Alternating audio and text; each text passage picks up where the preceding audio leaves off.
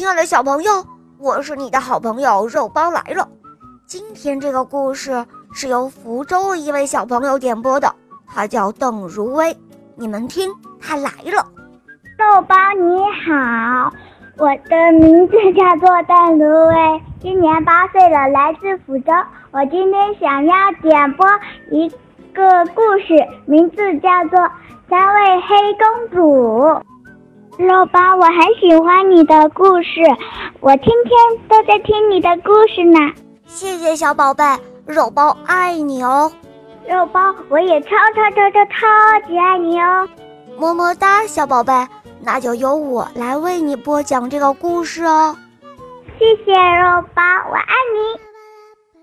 下面请收听《三位黑公主》，播讲肉包来了。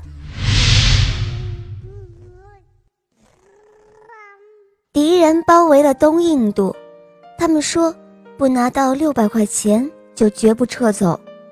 于是呢，城里就鸣锣宣告，说谁能够拿出六百块钱来，就让他当镇长。那个时候有一个穷渔翁，他正在和儿子在海边打鱼，敌人来了，就掳走他的儿子，给父亲留下了六百块钱。父亲就拿着钱去找了当地的老爷们。这个时候敌人退了，渔翁就当上了镇长。接着，镇里又出了告示，说谁不称他为镇长先生，就得处以绞刑。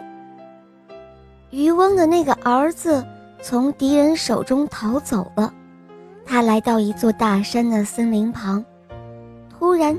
山裂开了，他走了进去，来到了广阔的魔国。那儿所有的桌椅板凳都是披着黑色的。这个时候，来了三位公主，全身都是黑色，只露出一点白色的脸蛋儿在外面。他们叫这个小伙子不要害怕，说他们不会伤害他。并且说，他能够救他们。小伙子赶快点头说：“我，我愿意，我乐意效劳。只是我不知道该怎么做。”于是三位黑公主就告诉他，要他在一年之内，既不能说话，又不能够看他们一眼。不过，如果有什么重要的事情，可以尽管开口。只要是他们三个能做到的，就会尽量的满足他。就这样，渔翁的那个儿子就在那里住下了。过了一段时间，他提出他想要去看看他的父亲。三位黑公主答应了，临走的时候要他带上一袋金钱，并且披上他的旧罩衣。过一个礼拜就必须赶回来。就这样，他们把他送上了天，眨眼间的功夫，就到了东印度。男孩来到以前渔翁的茅棚里，找不到父亲，便问别人：“那位穷渔翁在哪儿呢？”人家告诉他：“现在可不能这样称呼了，否则。”就得上绞刑的。于是他来到他父亲的跟前，他说：“渔翁，渔翁，你怎么到这里来了？” 渔翁说：“你不要那样大呼小叫，如果让城里的人听到了，你就会被送上绞架。”可是男孩不听那一套，他却不肯改口，于是。真的就被带向了脚架。来到脚架前，他说道：“哦，各位老爷们，让我再去我父亲的鱼棚一下吧。”然后他披上了他的旧罩衣，回到了老爷们的跟前。他又说：“现在你们再瞧瞧吧，难道我不是那个穷渔翁的儿子吗？”我从前就是穿着这件衣服，给我的父母挣衣食的。”这个时候，他的父亲认出了他，而且请他原谅，并把他领回了家。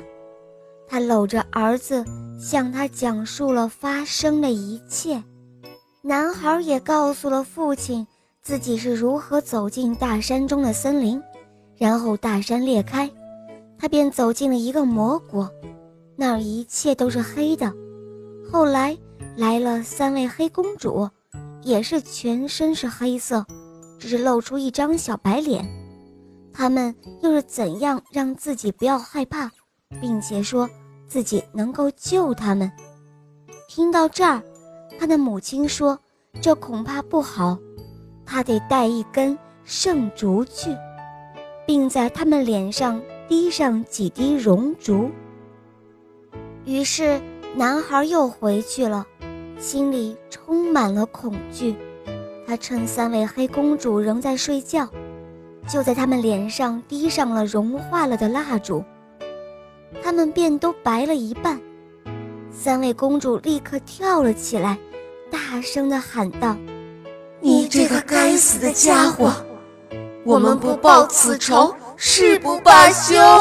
现在这世上再也无人能够救我们了。我们还有三个兄弟，他们仍然被七根锁链铐着。到那个时候，会把你撕得粉碎的。”紧接着，一声撕心尖叫的声响，响彻了整个魔国的上空。而这个男孩从窗口一跃而出了，可惜他跌断了腿，宫殿再次陷入了地下，山缝合拢了，从此便无人知晓他在何方了。好啦，亲爱的小朋友，今天的故事肉包就讲到这儿了。等如薇小朋友点播的故事好听吗？你也可以找肉包来点播故事啊。